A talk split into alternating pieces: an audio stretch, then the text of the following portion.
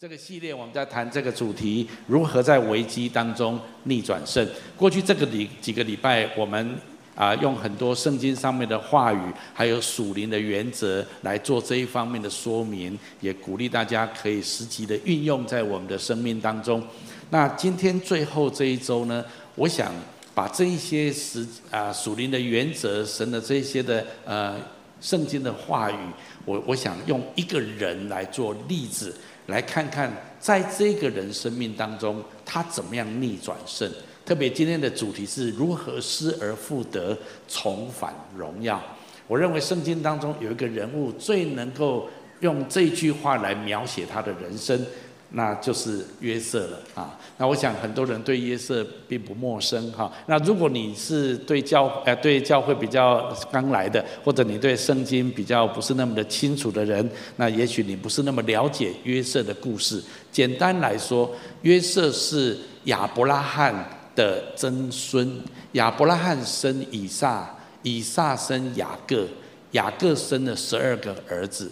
那这十二个儿子就是后来以色列的支派，十二个支派。雅各本来叫雅各，后来在啊、这个雅博渡口那边跟天使摔跤，然后他求天使给他一个祝福，天使就给他一个新的名字，你不要再叫雅各，你要叫以色列哈。所以雅各又名以色列。那他有十二个儿子，这十二个儿子就是后来的以色列的十二个支派。那约瑟就是这十二个儿子当中的一个儿子。那约瑟的故事啊、他的历史在创世纪里面的记载也是非常长的篇幅哈。有时候我们发现哇，创世纪一开始讲讲上帝创造天地啊，然后讲挪亚方舟啦，然后又讲讲讲讲到亚伯拉罕哈。那亚伯拉罕就进入历史以色列历史非常重要的阶段。但是《创世纪》一共五十章里面，如果你仔细的看一看，描述亚伯拉罕这么重要的信心伟人的篇幅，还没有描述约瑟多耶。啊，你说哎，真的吗？那约瑟有那么重要吗？其实约瑟是一个很有意思的圣经人物哈。那他的人生真的是失而复得，他重返荣耀。在啊雅各晚年啊，他扶着杖头为十二个孩子祝福的时候。他对约瑟的祝福是最大的祝福哈。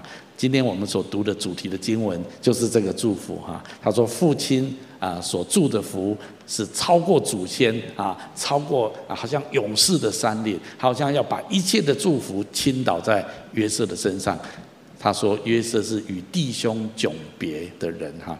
那约瑟这一生真的是啊逆转胜啊，可以这么讲啊。简单来说。”约瑟是十二个雅各十二个孩子当中一个雅各非常疼爱的孩子，为什么？因为他是他最爱的那个妻子所生的儿子啊，所以他非常啊特别有点。呃，有点偏心吧，这样子讲哈，就很爱约瑟，然后让约瑟能够呃从小就特别得到爸爸的爱护跟照顾，然后他也为约瑟制作了一个彩衣哈，很漂亮的衣服，其他兄弟都没有，就他有。你觉得这样子兄弟会很和睦吗？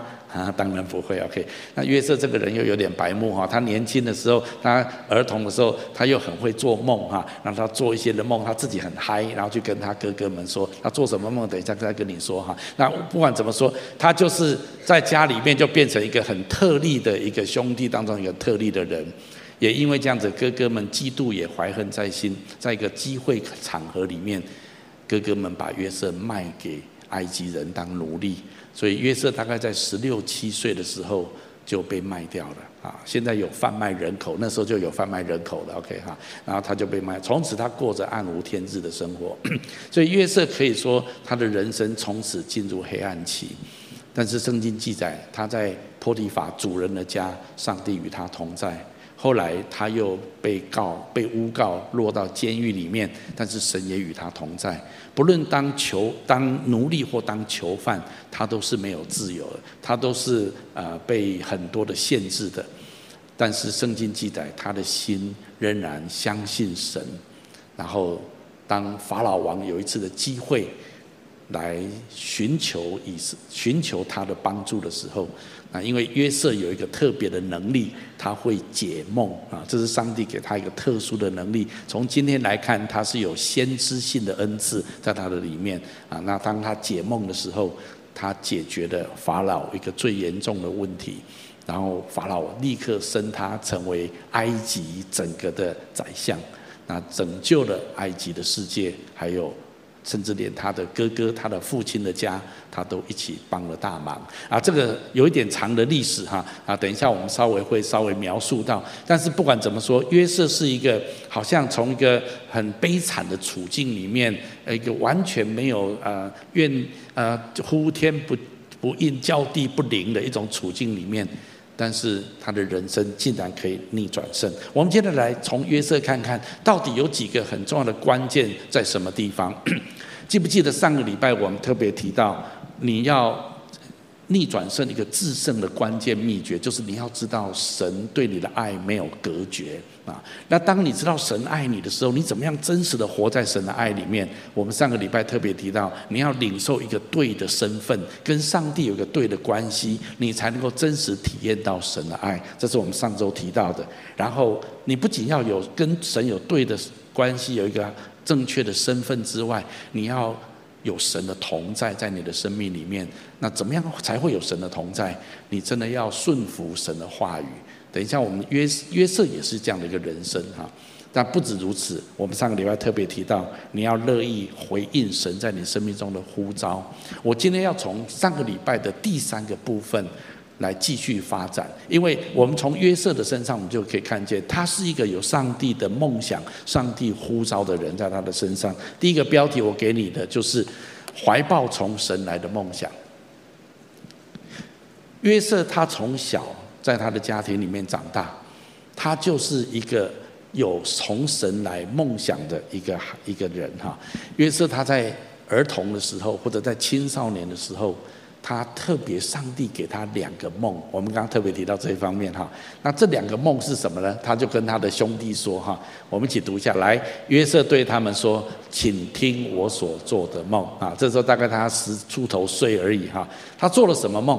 圣经记载说，他梦见兄弟们都在田里面捆麦子，那他也有他的那一捆，兄弟也有他们自己有一捆，但是只有约瑟所捆的麦子立起来，立在中央。笔直的站着，其他兄弟所捆的麦子都向他中间这个麦捆下拜。他做完这个梦之后，一醒过来就非常嗨，然后就跑到他的哥哥们面前：“哎，你知道我做一个梦吗？啊，我们都在田里面，然后捆那个那个麦那麦捆，然后我的立在中间，你们十一个人通通向我中间这个下拜，耶，这样子哈。”嗯，说他白目也算是没有办法。OK，好，那当然他的哥哥说，这什么什么事情嘛哈，当然大家都很不爽啊。那过不久之后，他又做了一个梦，啊，那约瑟又做了一个梦，他再告诉他，再一次告诉他哥哥，他我又做了一个梦，我看见太阳星星跟十一颗，特别讲十一颗，就他有兄弟有十一个哈，星星都向我下拜哈，然后他在中央这样，哇，他又很嗨，这次不仅告诉他哥哥们，也告诉他爸爸妈妈哈。他爸爸妈妈就说：“难道我们也要跟你下拜吗？”哈，那但是他雅各圣经记载，雅各把这件事情存在他的心里面。哈，好，这就是约瑟所拥有的年轻的时候神给他的梦。约瑟有一种特殊的能力在他身上，就是他会解梦啊。这是一个，也因为他会解梦，所以他知道这两个梦对他的意义是什么。他知道上帝在他的生命当中有一个很特殊的目的，好像有一天他会成为非常重要的人。所以后来他走在一种很艰困、很辛苦的处境的里面的时候，他并没有放弃神给他的梦想。他仍然相信这两个梦想，somehow someday 一定会实现在他的生命当中，所以他把这两个梦想一直存在他的心里面，直到后来他被卖下到监狱里面，他真的都失去自由。但是当他在监狱的时候，跟他同一起关在监狱里面有两个人，这两个人都是在法老王旁边做事的人。其中有一个是他的酒政啊，就是帮他藏酒，啊，等于是法老王很重要的旁边的一个人哈。然后这两个人刚好有一天晚上都做了做了同样的都做了梦哈。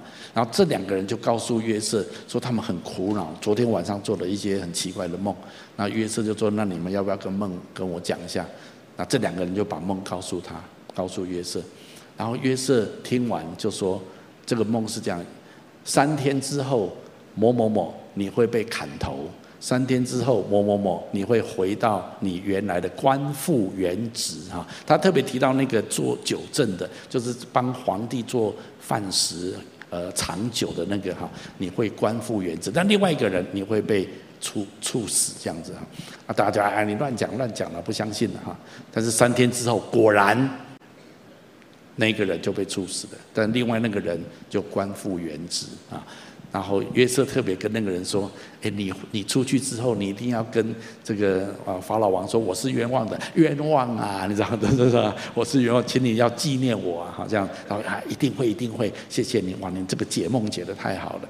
那个人就出去了，果然他回到皇帝的旁边，法老王的旁边来服侍法老王。但是说真的，圣经说他一出去就忘得一干。”而今啊，你知道人很容易这样子啊，得到一些好处，哇，很感谢啊，过去了啊，就就就就过去了哈。啊，无论如何，约瑟是一个，他有他知道他的梦是一个很特别的，神给他的一种能力，让他知道有一天他会成为很重要的人。是的，在旧约时期，神有时候啊会用一些人，他们拣选他们，让他们给他们一些特别的带领。但是这样的事情在旧约里面可能是很多人当中特别的一个人，所以约瑟有这个解梦的能力哈，神有特别的恩赐跟圣灵的能力在他的身上，所以约瑟当他看见哥哥的时候，好，我下面这段圣经节哈，约瑟认得哥哥们，他们却不认得他。约瑟想起从前所做的那两个梦，就是这个是讲到讲到后面哈，就当约瑟。后来啊，我刚刚讲到这一个人回到法老王旁边的时候，这个法老王他就忘记了约瑟这件事情哈。但是有一天法老王做了噩梦啊，法老王做了两个非常奇怪的噩梦哈。他第一个梦是这样子的：法老王在睡午觉的时候，他做了一个梦，他梦见在一个稻田上面有七株非常肥美的麦穗，哇，一看就是长得太好的麦穗了哈。但是过不久之后，看见有七只非常干瘪的麦穗也长起来，然后他看见一个非常惊恐的画面，那七株干瘪干瘦的麦穗把那七株肥美的麦穗吞吃掉了啊！他看到这个景象，他觉得很恐怖，然后就吓醒了，就哇，怎么会有这个东西？怎么会有这种事情？怎么干的那个麦穗把肥美的麦穗吃掉啊？然后他觉得很困惑，那他再睡一下。当他又睡着的时候，又做另外一个梦。那个梦是在一个河边，有七只非常壮硕、肥、很肥的那种牛，看起来就很健康、很肥的牛啊，在那地方吃草。但是不久，他看见河里面上来七只非常干瘪、看起来就很恶心的牛，好瘦、瘦骨如柴的牛。但是可怕的事又发生，那七只干瘪、瘦骨如柴的牛，竟然把七只肥胖的牛吃掉。哇！他看到这个画面又非常的恐怖，他又再次的吓醒，他觉得到底发生什么事情？到底发生什么事情啊？你知道法老王旁边有很多的巫师，有很多的占星术，有很多的这种呃这种通灵的人哈，所以法老王就下令全国所有的占星家，还有那些的巫术巫师，还有那些的通灵的人，全部来到他面前，命令他们给法老王解释到底这两个梦是什么意思。结果没有任何人可以解释。到底这是啊众说纷纭啊！法老王听一听觉得不对不对，这这都乱讲这样子哈，所以法老王非常的困惑。突然之间，他旁边帮他端酒的这个人突然想到，突然想了，请你跟我说，突然想到，他说啊，对了，我记得了啊，我今天之所以能够官复原职，就是我在监狱的时候有一个外国人，有一个希伯来人。我做了一个奇怪的梦，他帮我解，结果真的如他所解的梦，我今天能够回到这个这个职位来。法老王一听，立刻给我招来，啊，这样这样子哈，啊，你知道约瑟那一天，本来在监狱里面啊蓬头垢面的这样子哈，然后这个卫兵过来之后，赶快去洗澡啊，把衣服穿好啊，干嘛干嘛？法老王接见你，法法老王接见我。对，好，长话短说，当他来到法老王面前，他就问法老王：“你做了什么梦？”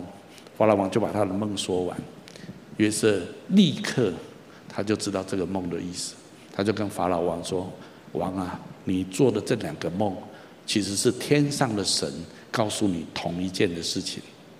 你看到那七株非常肥硕的稻穗，跟七只很肥的牛，是指未来会有七年的丰年。我们不管种植任何物、畜牧、农业，我们都会大丰收。”但是在七年的丰收之后，连接着会有七年的荒年来。不管你种植任何事物，不管你做任何的畜牧，你都没有，我们都没有办法丰收。所以，王啊，你一定要预备，在接下来的七年的丰年当中，你要把那些多出来的食物、多出来的谷物，要做好谷仓。然后把它全国要来收集这些多出来的食物，来迎接后面要来七年的荒年。所以你一定要找一个有智慧、有能力的人办好这件事情。法老王一听，还有谁比你更有能力、更有智慧啊？就是你哦，这样子哈。约瑟吓坏了，说：哈哈，我我啊，对。约瑟一夜之间从阶下囚变成埃及的宰相。好，这就是约瑟的故事。这就是逆转胜，请你跟我说逆转胜好吗？好，好，那当然，接下来真的果然，接下来的七年，埃及全地大丰收，然后约瑟在各地方建立庞大的谷仓，把多的粮食全部都储存起来，然后全国都是这样做。但是过完七年之后，果然。荒年来到，第一年、第二年的荒年，大家还可以存粮吃一吃。到第三年、第四年的荒年，百姓已经完全没有食物了，他们都来跟法老王买粮食。那时候，约瑟就把谷仓打开，开始卖粮食给法老的百姓，也趁这样子帮法老捞了很多的钱，赚了很多的资源哈。到了第四年、第五年，这个饥荒不止在埃及地扩散到旁边的国家跟地区，所以连他的兄弟、他的父亲的家那个地区都饥荒了。所以后来雅各就跟他的儿子们说：“我们都没有食物吃的，如果再继续下去，我们都饿死了。听说埃及有在卖粮食，所以你们拿着一些的东西去交换、去买买粮食回来，不然我们全家都会饿死。”所以这十一个哥哥们就长途跋涉去到埃及。当他们来到埃及的时候，他们必须要向埃及的卖粮食的那个老板买粮食。请问他们要跟谁买粮食？他们就是要跟约瑟买粮食。当他们那一天来到约瑟的面前，请，因为他是外国人，他请求约瑟，请求埃及卖他粮食的时候，他们都跪在约瑟的面前。圣经记载。约瑟当然认得他的哥哥，可是约瑟那时候整个外表的服装跟他的仪容，已经是非常威武雄壮的一个埃及伟大的宰相了啊！哥哥们当然认不得他出来啊，但是约瑟认得他的哥哥们，他听他们讲话就是他的母语啊。那他们哥哥在讲很多话，他以为没有人听得懂，其实约瑟都听得懂啊，这是他要假装他听不懂啊。好，Anyway。他们不认得他，约瑟就想起从前所做的那两个梦啊。我我我在讲的意思是什么？也许在旧约时期，神给一些人一些特别的带领、特别的梦、特别的旨意，在他们的生命当中，是在旧约时期，神特别拣选一些人。可是圣经说，在新约的时期。神让每一个人都有梦想。我们来读下面这段圣经节。来，神说，在末后的日子，我要将我的灵浇灌凡有血气的。你们的儿女要说预言，你们的少年人要见异象，老年人要做异梦。在那些日子，我要将我的灵浇灌我的仆人和使女，他们就要说预言。这段圣经告诉我们，来到新约的时代。神的灵要浇灌凡有血气的，所以当时五旬节圣灵降临之后，凡信靠耶稣基督的、接受耶稣基督的人，圣灵就降临在他身上，神就内住在他的里面，所以神也会向他显明他们生命当中的异象、异梦或者预言。换句话，每一个人都可以来领受神的预言跟神的梦想在我们的生命里面。所以，如果是这样子，你不仅要领受神给你人生的梦想、目标、神的旨意，更重要的，你要行在其中。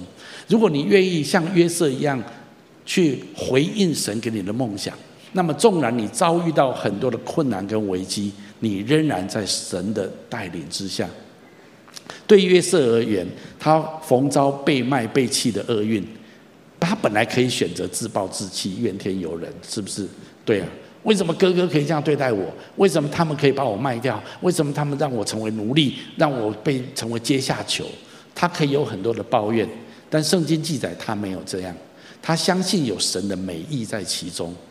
好，如果是这样子，对你我而言，我们今天的危机跟困境当中，很多时候你也是遭遇池鱼之殃，不是你做了什么不好的事情，不是你的问题，可能是大环境的问题，或者可能某一个处境的状态，你也遭遇到这样子的池鱼之殃。但是你今天必须做出选择，你是要哀怨哀怨这个时运不济，命运多舛。或者是你愿意寻求神的旨意跟意向，追求神的梦想。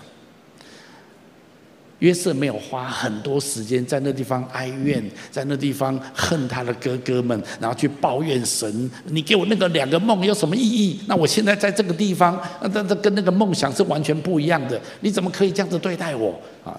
约瑟也可以充满抱怨，也可以在那地方怨天尤人。但是你从圣经上创世纪的那那么多的篇幅描述约瑟。你几乎看不到约瑟有任何一句抱怨的话。所有的弟兄姐妹，请注意哦！如果你今天愿意回应神给你的目的，神给你人生的梦想，那么就算你现在在危机当中，就算你现在在困境当中，你相信神仍然掌权吗？你知道约瑟是相信的，约瑟他知道神给他那两个梦绝对不会是突然的。所以他相信，而且所以在这些的艰困的里面，他没有失去盼望，他没有呃失去他的梦想，他继续的相信神给他的梦想，追寻着神给他的梦想。这是第一个我要鼓励大家的地方。第二个，约瑟选择分别为圣的生活，也因为他拥有一个属神的梦想，所以他愿意回应这个梦想，他就保持他自己洁身自爱。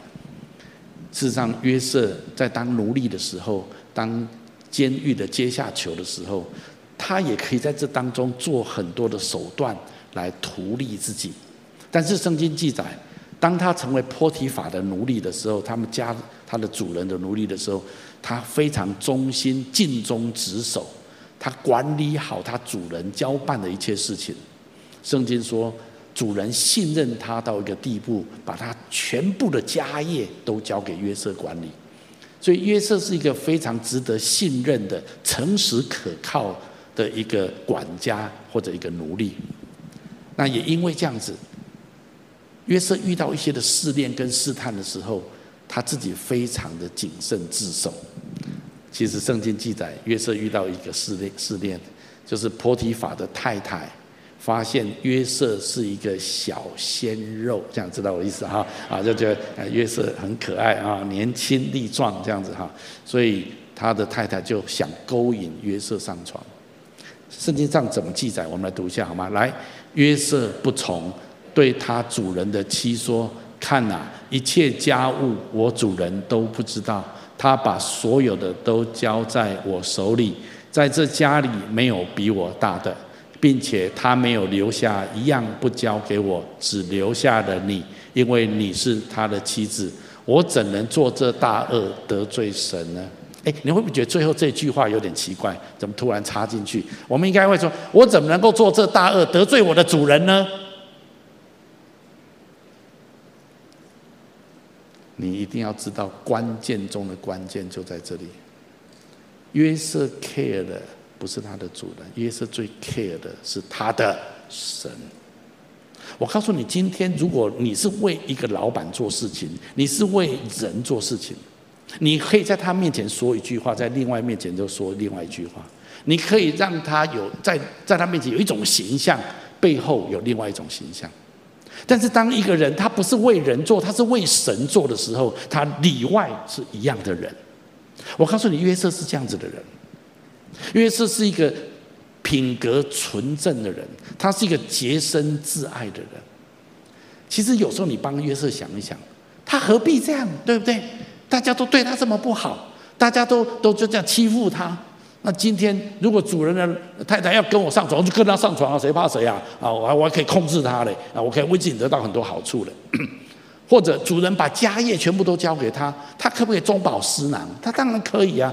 主人那么信任他，他这里捞一点，那里捞一点，他没有什么困难呢。但是圣经讲约瑟不会这样做，因为他知道他所服侍的不是他的主人，他服侍的是他的神。我觉得这就是今天很多人对于。为什么我也有神的梦想？那为什么神好像没有特别与我同在？我今天鼓励你，越是过一个分别为圣的生活。很多人轻看过一个圣洁的生活，可是圣经特别说，你要过一个圣洁、讨神喜悦的生活。我们来读一下下面这段话：来，人若自洁，脱离卑贱的事，就必做贵重的器皿，成为圣洁，合乎主用。预备行各样的善事，你要逃避少年人的私欲，同那倾心祷告主的人追求公义、信德、仁爱、和平。神圣经鼓励我们，我们要脱离这些的卑贱的事情。如果一个人愿意脱离这些罪恶的行为，他就要在神面前成为贵重的器皿。约瑟知道他的人生未来三代三号，他会成为非常重要的人。所以他洁身自爱。我今天跟各位说，如果你有一个上帝给你的梦想，你有一个上帝在你生命中的计划，你不敢造次。圣经上有一句话说：“没有异象，民就放肆。”意思就是说，如果你不知道神呼召你有多么荣耀的目的，你的生命有多么美好的梦想在前面，你的生活就会很随便。约瑟不是这样的人，所以让我这样说。如果你要做约瑟的族类，你不能够忽视罪。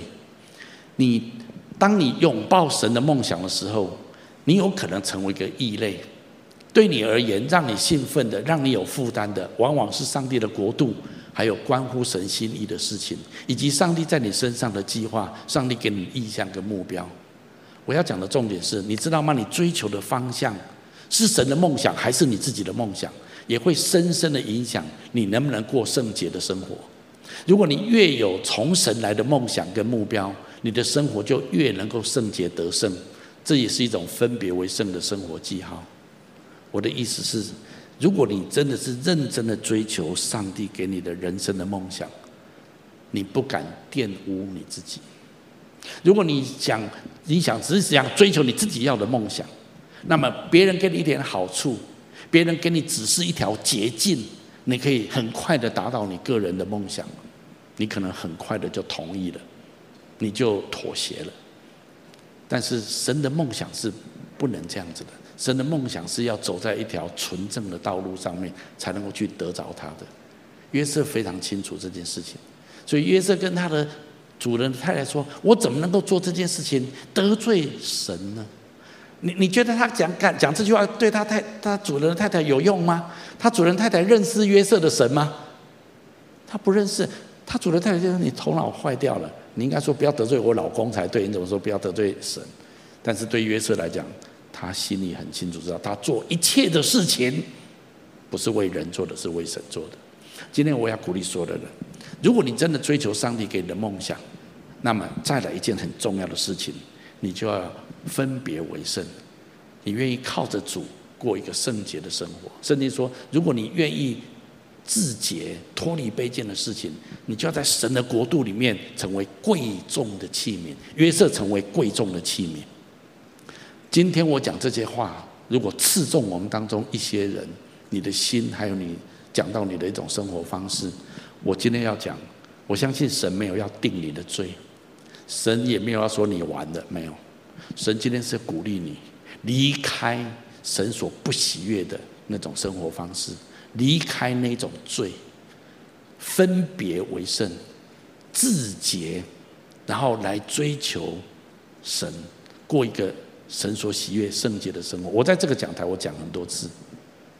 你不要跟我说啊，没有办法啊，这个世界现在大家都这样子啊，啊，什么都可以啊，大家都来来啊，哈，啊，要要要要上床就上床啊，啊，要偷钱就偷钱啊，大家都来啊。在这个时代里面，讲分别为圣，讲圣洁的生活，讲纯正，讲诚实，好像是三百年前的事情。但是我告诉你，神的真理历久不衰，神的真理恒定在天。很多人。弃绝真理，过个混乱的生活，然后告诉大家说：“大家都这样子，你不要被骗。”我告诉你，不要再被被骗。我以前常常觉得说：“啊，大家都这么烂啊，那我自己好有什么用呢？”啊，旧约有一个先知也是一例啊，只有他敬畏神，所有的先知都去拜巴力、去拜偶像的。有一天，他跟神说：“神啊，你看啊，整个以色列只剩下我一个纯正的先知啊，所有的先知都堕落了，都去拜偶像了，只有我一个人了。”神跟他说：“乱讲，还有七千个未向巴力跪拜的先知。”我告诉你，不要以为这个时代好像媒体讲得很大声，网络讲得很大声啊，大家都信解放啊，大家都乱来，大家都随便没关系啊，啊，高兴离婚就离婚了啊。你以为大家都这样？反正这个时代都大家这样，你不要被骗。我告诉你，有一天你在永恒里面回过头来看二十一世纪的二零年代，成千上万、数以亿计的人过圣洁的生活，你相不相信？我告诉你，他们只是没有声音而已。你不要觉得大家都这样子，约瑟。持守他的纯真。我再次说，我没有要定任何罪的意思，神也没有。但是如果你曾经过这样的生活，你回转悔改，神就再一次的赦免你的罪，拥抱你，把你带入你生命的命定跟梦想里面。最后一个我要特别提的，约瑟坚定的信靠神的应许，这是非常重要跟宝贵的。事实上，对约瑟来讲，最大的考验是在这个地方。为什么呢？因为他有两个梦，那个两个梦告诉他，他有一天会成为很棒的人，很重要的人。但是问题是，他的实际生活的处境是完全刚好一百八十度颠倒。他没有自由，他是人家的奴隶，他是人家的阶下囚。在这个过程里面，对约瑟来讲，最难熬的就是。神啊，那你干嘛给我那两个梦？好像我会很厉害、很棒的样子。但是现在没有啊！现在现实的状况就是很惨啊！我失去自由，我是人家的奴隶，我被关起来。那两个梦根本是是乱讲的，哪里有？我今天要跟大家讲啊，这就是约瑟，我认为最厉害、最伟大的地方。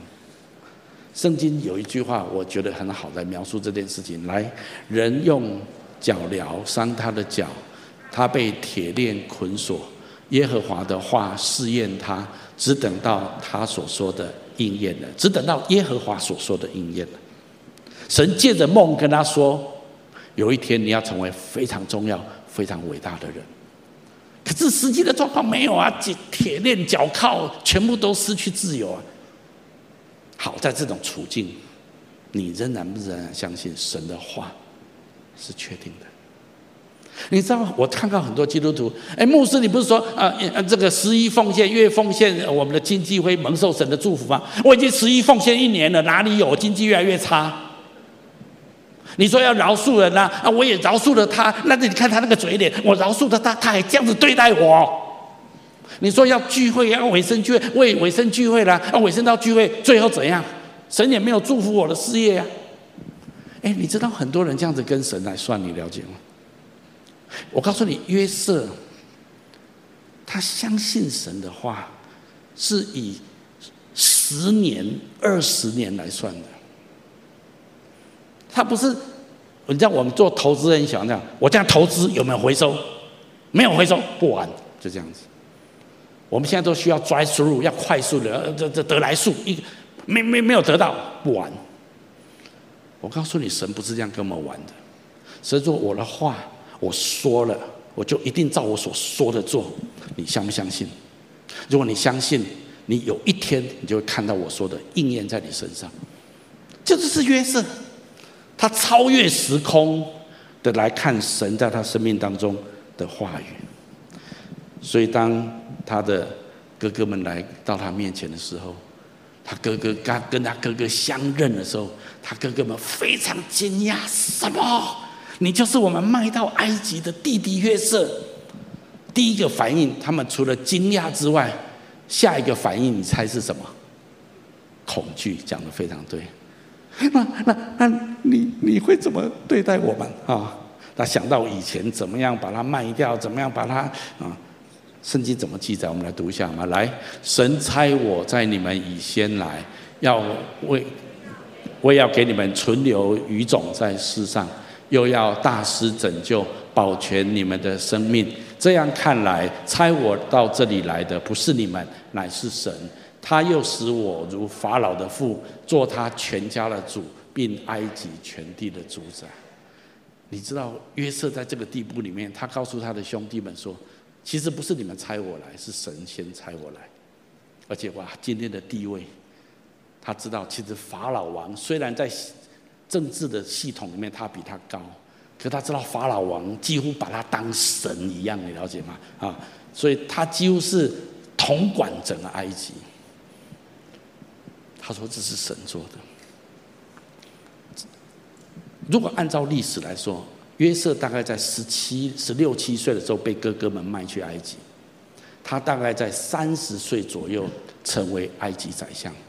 这当中经过了十三四年的时间，这十三四年的时间，约瑟没有一句埋怨的话。当他跟哥哥们相认的时候，哥哥们差的要死。可是约瑟非常知道他为什么来到埃及，不仅是为了他们全家，更是为了那个时代，全世界的人类。那时候的世界就是埃及帝国了，全世界人类不要被饥荒所灭。所以神预备他，这是在神他的计划的里面。所以我要这么讲，约瑟完全相信神的掌权，还有他的同在，他的应许。他的梦想不只是当上埃及的宰相，其实他的梦想是结合神给亚伯拉罕、以撒、雅各的应许是一致的，因为他知道他们家中流传着、流传着祖先的这些的呃话，因为神跟亚伯拉罕说，有一天你的子孙会去到埃及，经过四百年之后，他们会回到我给你应许这块地。如果你去看创世纪，神已经跟亚伯拉罕说了，那这样子的话流传在他们的家族当中。约瑟终于知道为什么会去埃及，原来是他，然后全家来到埃及。但是约瑟知道神所说的一定应验，一定会成就。约瑟一直的相信，他活在神历史的里面，神的话语的里面，他对神的话语、神的应许坚信。不疑。如果不是这样子，他不会相信神给他那两个梦有一天会实现在他的生命当中。他完全相信。也因为这样子，新约在描述约瑟的时候，他的描述跟我想象的很不一样。我我稍微说明一下。如果由我来写约瑟的故事，我们可能会写约瑟哇，很会解梦，他有解梦的恩赐。哇，他很会治理国家，他把埃及打理得非常好，他也拯救许多的百姓。最重要、最宝贵的，他不记恨，他饶恕他的哥哥们。我们都会想这些事情，但是新约希伯来书的作者连提都没有提这些。希伯来书盖棺论定约瑟的一生，他只说他一件事情。我们来读一下这句话：来，约瑟因着信，临终的时候提到以色列族将来要出埃及，并为自己的骸骨留下遗命。你说这是什么意思？约瑟要死的时候，他跟他的家族说：“有一天，我们全以色列人会回去我们的祖先迦南地。当你们回去的时候，记得要把我的骸骨带回去。”我们都知道，埃及那个时候的高官宰相一定要是用木乃伊的方式把他的尸体保存起来。所以后来他知道上帝必会照着他的应许把他们带回迦南地区。所以他留下遗命，他确定神的应许一定实现。所以你如果注意看摩西出埃及的时候，有一段非常清楚的记载：摩西带着约瑟的骸骨离开埃及，他至终能够逆转胜。圣经在描述约瑟可以逆转胜。如果你让圣经下一个结论，圣经对约瑟的一生下一个结论，就是他完全相信神的应许。你知道，那是四百年之后的事情。约瑟从做那两个梦到他成为以色列成为埃及宰相登基，大概将近二十年的时间。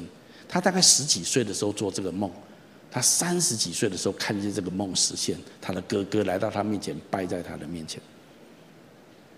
如果你觉得神的应许必须要今天做，明天就要实现，我这个礼拜做，下个礼拜就要让我看到结果，我今年做，明年我就要看到果效，没有我就不信。去，Go ahead。但是如果说主，我不论如何，我相信你说的话一定会实现。我不管你什么时间，用什么方式实现，我相信你的应许。我告诉你，如果你这样子，不管你现在人生经历多大的艰难、多大的危机，你逆转胜，我跟你说。我今天要秀约瑟的人生在你面前就是这样子。我我跟我太太最喜欢看的电影不是那些的好莱坞啊什么那些电影，我们最喜欢看的是那真实故事翻拍的电影。就是说，你看这个电影，那最后这个电影会秀出那个人他在讲这个故事那个真人。有时候你看到哇，这个虽然他用电影的方式描述，可是你知道他在讲一个真实的人的故事的一生。我告诉你，今天我把约瑟呈现在你面前。约瑟是一个真实的历史人物，他是一个这么坚定的相信神的应许的人，所以神使他的生命可以逆转胜。对我来讲，这整个的过程，我认为最重要的一件事情是，约瑟在这么多不容易，他的梦跟他的处境是天地之别，一百八十度的不一样。那他那个时候到底他的心境如何？希伯来书最后说，他们都坚定的相信。我们来读最后这段圣经节，来，所以你们不可丢弃勇敢的心，存这样的心必得大赏赐。你们必须忍耐，使你们行完了神的旨意，就可以得着所应许的。所以希伯来书论述完这些旧约的信心伟人，他说：你们要忍耐。有时候在危机当中，在困境当中，神可能不是明天就帮我们解决，神可能不是下个月就处理完了，神可能甚至明年还在这个煎熬里面。但是我们对神的应许、对神的话语坚信不疑。如果我们继续这样子，而且认真的奔向神为我们插的人生的标杆跟梦想，持守分别为圣的生活方式，那么有一天我们会看见神超自然的介入在我们的生命里面。约瑟是被神超自然的介入，在他的生命当中逆转胜的。我相信我们也必要经历神这样子的祝福。我们一起来祷告。阿爸父神，我奉你名祝福每一位亲爱的来宾、朋友、弟兄姐妹。谢谢你把约瑟的一生呈现在我们的面前。他领受从你来的梦想，他相信这个梦想，所以他分别为圣。他坚定不移的信任你的应许。主，我求你今天也把约瑟的恩膏、约瑟的心志放在我们的当中，让我们可以成为一个坚定神的应许、奔向神的梦想，也愿意过分别为圣生活的人。我要请大家继续把眼睛闭着。在我预备这篇信息的时候，我觉得灵里面有一些的感动。我相信神有话要对我们当中一些人说。第一种人是。我觉得我们当中有人，不论在现场或在线上或在网络上，你可能因为意外或生病，以至于那个结果是你的身体有所障碍，你不能够再像以前那样子的活着。有时候这种处境让你非常的沮丧，有时候会失去你的斗志。我觉得今天神有话临到这样的人身上，神说他要使用你，神说你要起来追求神。更认识他，更爱他，在基督里面成长起来。神要你开始来认识他，创造你的目的是什么？他给你的人生的梦想是什么？神说他会更多的向你来显现他自己。神也鼓励他跟他来祷告，向他来祈求。你不要害怕，你身体的障碍对神来讲不是障碍。神仍然可以使用你，完成他在你生命当中他的梦想。你要专注于他的所能，而不是专注于你的所不能。我相信这些话是神今天要给这样子的人。第二种人，我觉得我们当中有人，你很像约瑟一样，你遭遭到不平的对待，你好像遭到很大的冤屈，你今天觉得非常非常的挫折。但是我觉得今天神特别要鼓励这样的人，注意约瑟不是靠自己平反的。我再讲一次，约瑟不是靠自己平反的。我今天特别要鼓励这样的人，不要自己伸冤，让神伸冤。你转向神，不要专注在发生自在自己身上那一些不公平的事情。像约瑟一样，他没有抱怨不公平在他身上。我觉得神今天也鼓励你，你要起来专注在神给你插的生命的标杆，神也可以成就伟大的事情在你的生命当中。神要起来，大大的来祝福你的生命。我相信神要把这些的话放在我们当中许多人的心里面，好让你可起来奔向神为你所给你的梦想跟标杆。最后，我要请大家继续把眼睛闭着。不论在现场分堂点或我们的线上，可能有人你还不是基督徒，或者你还不太确定你跟这位上帝之间的关系。我今我今天说的很重要的，神对于每一个人，特别在我们新约的时代，神都有一个梦想，神都有一个美好的目的跟计划。当你愿意来回应神的梦想，你愿意试着来走在神的道路的时候，不论在你生命当中怎么样子的困境危机，神都可以让你经历逆转胜。也许你要问说：“那我应该怎么做？”如果你愿意的话，最重要的就是来认识他、信靠他，让你进入这个盟约的里面，成为亚伯拉罕的后裔。我相信神要大大的祝福你，成全他创造你的梦想。所以，你请你来跟我下面做同样的祷告，亲爱的主耶稣，在这个时候，我愿意打开我的心。邀请你进到我的心中来，邀请你进到我的心中来，成为我的救主，成为我的救主，还有生命的主宰，还有生命的主宰。我要请求你赦免我的罪，我要请求你赦免我的罪，宽恕我一切的过犯，宽恕我一切的过犯，带领我的人生，带领我的人生，走在你最美好的道路中，走在你最美好的道路中。我把自己交托在你手中，把自己交托在你手中。我这样子祷告，我这样子祷告，是奉耶稣基督的名，是奉耶稣基督的名。阿门。如果你刚刚跟我做这祷告，我要非常恭喜你。我鼓励你继续来到教会，更多来认识这位爱你、创造你的神。好吧，我们从座位上面站起来，我们用这首歌来回应今天的信息。危难临到我心靠你，甚至你必领我度过，你心事为我坚持。到最后，没事的，谢谢主。当暴风雨向我靠近，有你同在，我不知畏惧。你是我的牧者，我说依靠，每个夜，每一天，我知你永远在身边。祝你永远与我同在，在你里面没有改变。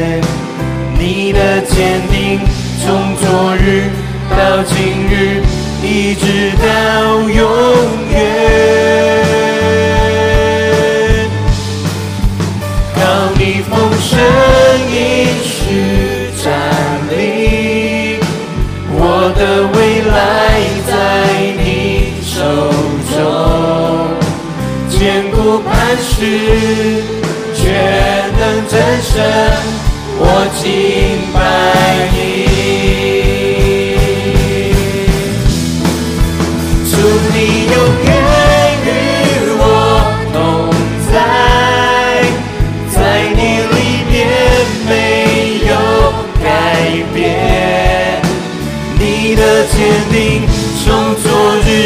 down